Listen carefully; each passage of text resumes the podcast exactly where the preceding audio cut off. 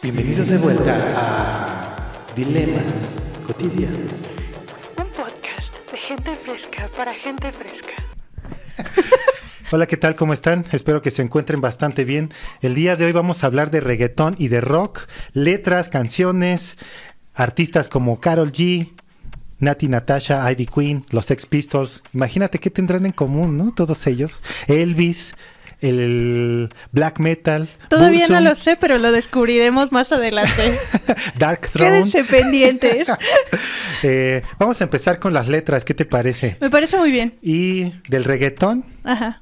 Ok, letras de reggaetón. Carol G. Ok. Eh, la Tusa. Ajá. La Tusa, ¿de qué se trata la Tusa? ¿Tú sabes de qué se trata? ¿No? No sabe de qué se trata, no tiene ni idea. Ay, ¿cómo no? ¿De Claro qué se que trata? sí, todo el mundo sabe qué es la tusa. Ok, la Tusa se trata de que yo no puedo superar a mi exnovio. Ajá. Eh, no me corresponde. Se fue con otra y estoy despechada. ¿Ok? Y que si me ponen la canción me da una depresión. Me da una depresión, ¿no? Básicamente es el despecho que yo siento como mujer frente a una decepción amorosa. Ok. Carol G tiene otra rola más chida que vale la pena ver que se llama Mi cama. Ok, ¿me permites que te cante? Claro que sí, por favor, cántame. Ok, mira, hay una, la, la tengo aquí, no toda la rola porque pues también, imagínate, ¿no?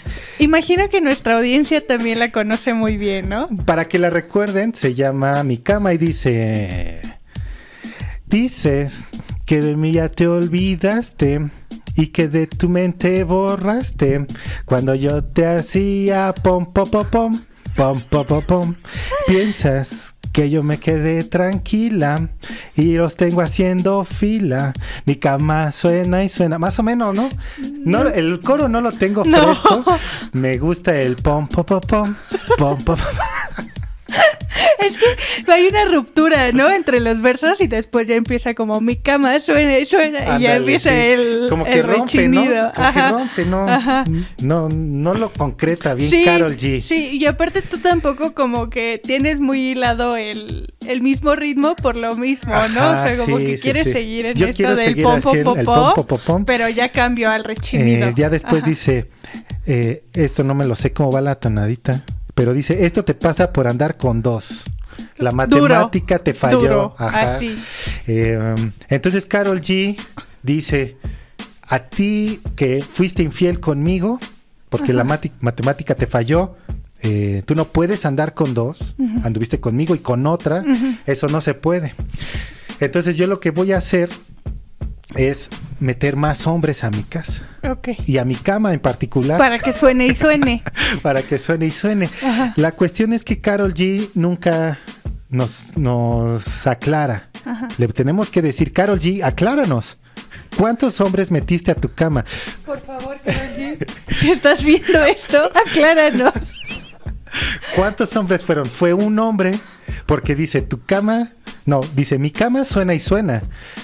No sabemos Pues si... yo imagino que como suena y suena, pues esta literación sí alude a que son varios hombres, ¿no? Y aparte también, bueno, vamos a aterrizar ambos planos y pensar que la tusa y mi cama se llama, ¿verdad? Mi cama. Mi cama son ambas canciones escritas por, bueno, no sé si escritas, pero al menos cantadas por mujeres. Entonces eso te da una voz femenina. ¿no? Un personaje femenino, primera persona básico. Sí, sí, sí. Entonces, hay que pensar que son situaciones también distintas, ¿no? Una, por su parte, dice como, bueno, estoy triste, mi ex me dejó, me rompió el corazón y le voy a hacer una canción básico, normal. Normal.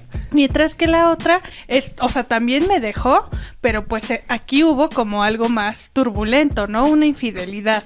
Entonces, por tanto, yo en vez de ponerme a llorar como ¿qué es Becky? ¿Quién es la otra? ¿Quién canta la tusa? Carol G. Ah, Carol G. O sea, O Carol G. o sea, no me voy a poner a llorar y no voy a ponerme a, sentirme mal y lo que voy a hacer es que voy a meter hombres a mi cama y empoderarme a través de mi sexualidad, ¿no? Ajá. Sí, la cuestión esta que me decías, ¿cómo es la única herramienta que tienes para Exacto. empoderarte. En la sexualidad es lo único que se te ocurrió, Carol G. Porque aparte Meter más hombres. Es lo único que se le ocurrió. Meter sea- más hombres a su cama. O sea, porque a partir de que te son infieles, pues puedes hacer muchas cosas, ¿no? Eh, trabajar en ti, Trabajar en ir a terapia. Hacer una ONG. Ajá, ayudar O sea, a, no broma, a- ayudar ¿no? a O sea, mujeres. Tú te puedes Ajá. suscribir a una ONG Sí. y hay ONGs que eh, O sea, en favor de la en mujer. favor de la mujer. Ajá. Sí, ajá. ¿Por o sea, qué no hizo eso? Exacto, ¿no? O sea, puedes hacer muchas cosas, acompañar mujeres, contar tu experiencia, Ajá. abrir un canal de YouTube para contar sus cosas. O sea, su voz ya pesa más Ajá. ¿no? que cualquier otra. ¿Y qué haces? O sea, la única forma de vengarte es darle en el ego a tu ex hombre cuando él conozca que te vas a ir a la cama con otros. Porque que se enchile cuando te vea o cuando tú le hagas de su conocimiento. Ah, porque, ajá, porque aparte pues ya es una voz pública, ¿no? Entonces, obviamente tu ex ya se va a enterar que te estás echando al plato a varios. Entonces, pues tu ex dice, no, pues ya la perdí, ya hay otros hombres que le pueden ofrecer lo que yo, ¿cómo es posible? Y entonces entramos en este tema de la más, o sea, del falocentrismo y que todo gira en torno a los hombres y su ego en torno al acto sexual, ¿no? Ujú. Sí, sí, sí, porque es un ego nada más, como lo decíamos, es los hombres piensan, yo no, ¿eh? Yo no. Yo no, lo quiero aclarar. Los hombres, los hombres piensan que Los cuando hombres. los hombres piensan que cuando tienen relaciones con una mujer están ganando algo, incluso la pueden poner como un trofeo Sí, en su ya. estante. Ajá. Mira, ahí está ya, ¿no? Y esto Una creo cuestión que- de apropiación. Una cuestión de apropiación y es al final una cuestión egocentrista, Claro. narcisista, en Ajá. donde yo valgo más que la mujer. ¿Por qué? Porque es parte de mi posesión. ¿no? En mi imaginario, ahí en mi cabeza retorcida, así funciona. Sí, ¿no? claro. En general. Ajá. Y creo que ahí Carol G entra en la misma dinámica que los claro, hombres. o sea, al final ni siquiera es como bueno, ni siquiera es como empoderarse a sí misma a través de su sexualidad, sino que entra en el mismo juego y es decirle como, pues de la única forma que realmente me puedo vengar de ti, que te puedo hacer enojar, es pues dándote en el ego, en el ego. en ajá. el ego de tu masculinidad, que veas que sí puedo yo conseguir también a otros hombres.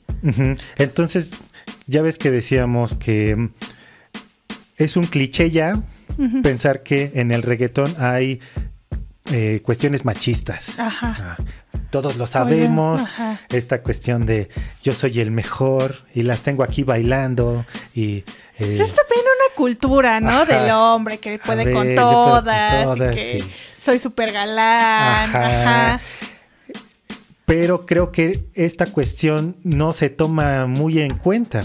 Es decir, cómo eh, se normaliza también esta cuestión de rivalidades entre egos y cómo yo puedo superar y cómo me tomo venganza Ajá. A través de una cuestión... Porque aparte ni siquiera estoy tomando venganza, cultivándome a mí, ¿no? Que me veas a mí fuerte, que me veas a mí construyéndome, viéndome bien, ¿no? O sea, la única forma en la que te puede doler es que me veas con otro hombre. Ándale.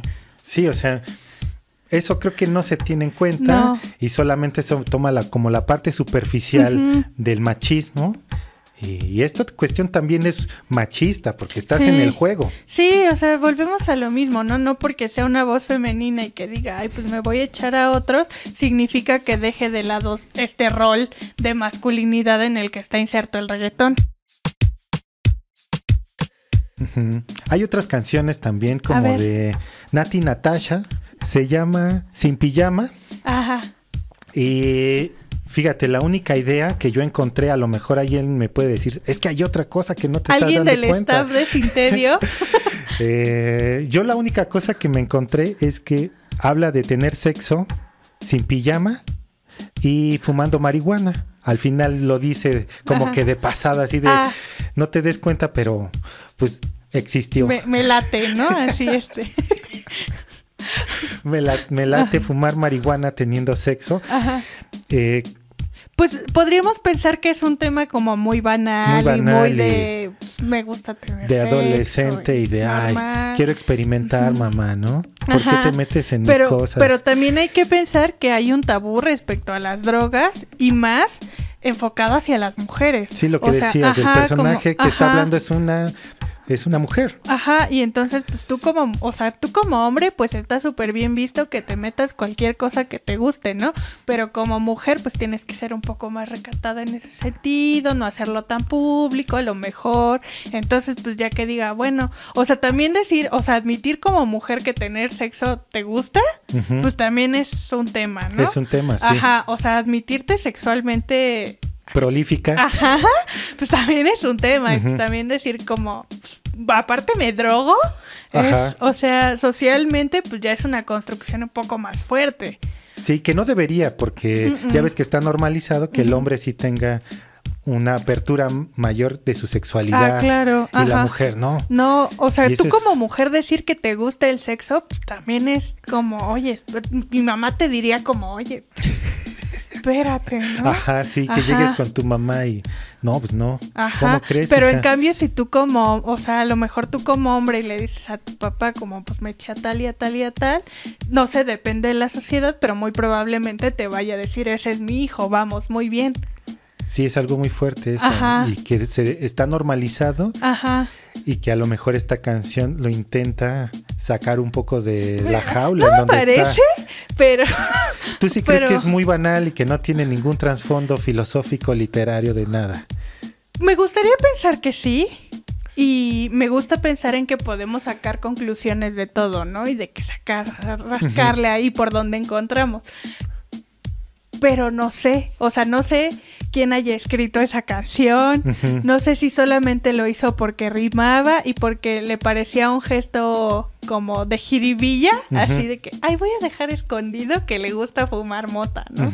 Entonces, no sé, no sé, No sé. desconozco los motivos, me gustaría pensar que sí. Lo dejamos a... A consideración de la audiencia. Están las cartas sobre la mesa. Hay otra canción que se llama Criminal. Ok, ¿de esa de qué va? Esa canción O sea, es... ¿pero te sabes la tonadita? eh, no me la sé tanto. Ajá. Solamente es que como te digo, como intenté dividir eh, las letras y qué es lo que me dice a través de la letra, como que me enfoqué en las ideas nada más. Ok. Eh, que también es importante, creo que notar la tonada, pero Sí, claro. eso ahorita lo, lo hablamos. Quiere decir una historia de amor, cualquiera, tú eres el criminal que se robó mis besos. Mi Cliché, corazón es un cliché, cliché ¿no? que igualmente tal vez entraría entre, en esta categoría de música pues un poco banal, sin tanta cuestión, ¿no? Porque también dicen, el reggaetón siempre es machista, no tanto. Eh, también es banal, también intenta ser amigable, ¿no? En muchas ocasiones. Pues letras amigables, ¿no? O sea, obviamente sí pienso que el reggaetón no tiene, bueno, o su fin principal, pues es el baile. Y es la fiesta, y es generar un ambiente, ¿no?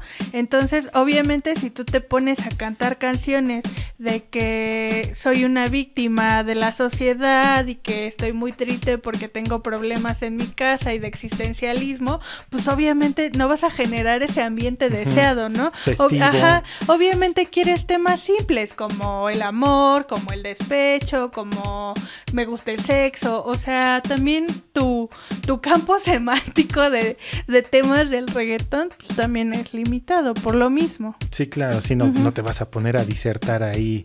Sobre el Dios, ajá, por sobre ejemplo. Dios, sí, ajá. no.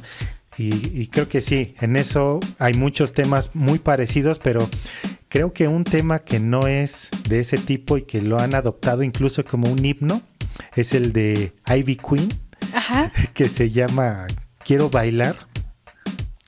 Y este tema lo han adoptado como bandera Ajá. porque en las letras dice que el hecho de que estemos bailando y perreando y en la fiesta no quiere decir que sea un preámbulo para tener relaciones. Es que eso se piensa, Eso ¿no? se piensa en general. Ay, es que míralos cómo están, ya nada más les falta que se quiten la ropa, ¿no? Y diría, Compa, este, tía, réntense un cuarto. réntense un cuarto, no échenles agua. es, es lo que norma- Diría tu tía, eso claro. diría mi tía. Pero eh, dice esta canción que no es necesario. O sea, incluso el- la cuestión del perreo, ¿no? el, el- roce de los cuerpos de una manera tan sugestiva, no implica incluso que, hasta incluso es como diversión nada más. O sea, ¿qué hay de malo en que nos peguemos los cuerpos? Es una cuestión de baile, de la fiesta, del momento, y ya tú te vas para tu casa y no necesariamente necesitamos... Sí pienso primero en el perreo como en una cuestión del goce del hombre más que la mujer, porque pues piénsalo fríamente. Y no sé si esto se pueda decir en YouTube, pero claramente, pues tú como hombre eres el que recibe, eres el que sientes. O sea, tú como mujer, pues obviamente no sientes nada. ¿No? Pues no, ¿qué vas a sentir que te estén embarrando ahí? O sea, realmente no. O sea, no, no siento que te genere como placer. Tu único placer es adquirido a través del otro. Yo pensé que sí tenían algún tipo de placer No. en el en el roce, ¿no? De porque al final pues, una mujer es una zona erógena, ¿no? Y- Pero, pero siento que no es comparable con el hombre. no, No, o sea, porque exactamente donde coinciden las partes, ajá. me parece que no es algo 100% que tú, o sea, que, que, que satisfaga tu placer. Ah, ya, yo pensaba que sí, No, entonces solamente ajá. es el disfrute del hombre. Ajá, o sea, si, si tú como mujer dices como, ay, soy muy buena perreando porque lo hago sentir cosas maravillosas, ¿no? Entonces, Mm. es, siento que es un poco esta parte del sometimiento y de tú hacer que él disfrute exclusivamente, uno. Y luego también es una parte como de, bueno, yo hago por esto a cambio de que él me dé tragos, ¿no? O de que él pague la noche. Entonces, sí siento que implica mucho una posición de poder. Es una negociación Ajá, entonces. ajá, me parece un poco. Ajá. Ah, ah, por tu experiencia en bares. y- Por, por, mi- por lo que he visto. Ajá. O sea, realmente nunca lo he hecho porque no es algo que, que vaya conmigo, Ajá. pero lo he visto muy de cerca. Entonces, pues, y aparte el chavo, o sea, lo, lo disfruta y quiere que lo vea, ¿no? Y, y se siente como el centro de atención y es como, miren lo bueno que soy y miren lo que traigo, ¿no? Y miren lo que puedo llegar a ser. Es como esta cuestión de admiración Ajá. también hacia él. ¿Tú has estado en un baile de reggaetón? ¿No? Nunca he ¿Tú estado. has en un estado en un baile de reggaetón? Nunca he estado, Ajá. pero he visto videos en Eh, YouTube. Es que no es lo mismo verlo así como... Pero entonces po- podemos, me, me parece, te digo, volviendo como un poco el tema, me parece muy importante como el pasar de esto a decir como, bueno, yo como mujer, ya no. O sea, puedo decir como, no es solo para ti, yo puedo decidir cuándo, cómo y todo bajo mis condiciones Ajá. y ya no forzosamente nos tenemos que ir a acostar después. Dilemas cotidianos. Buscando soñadores.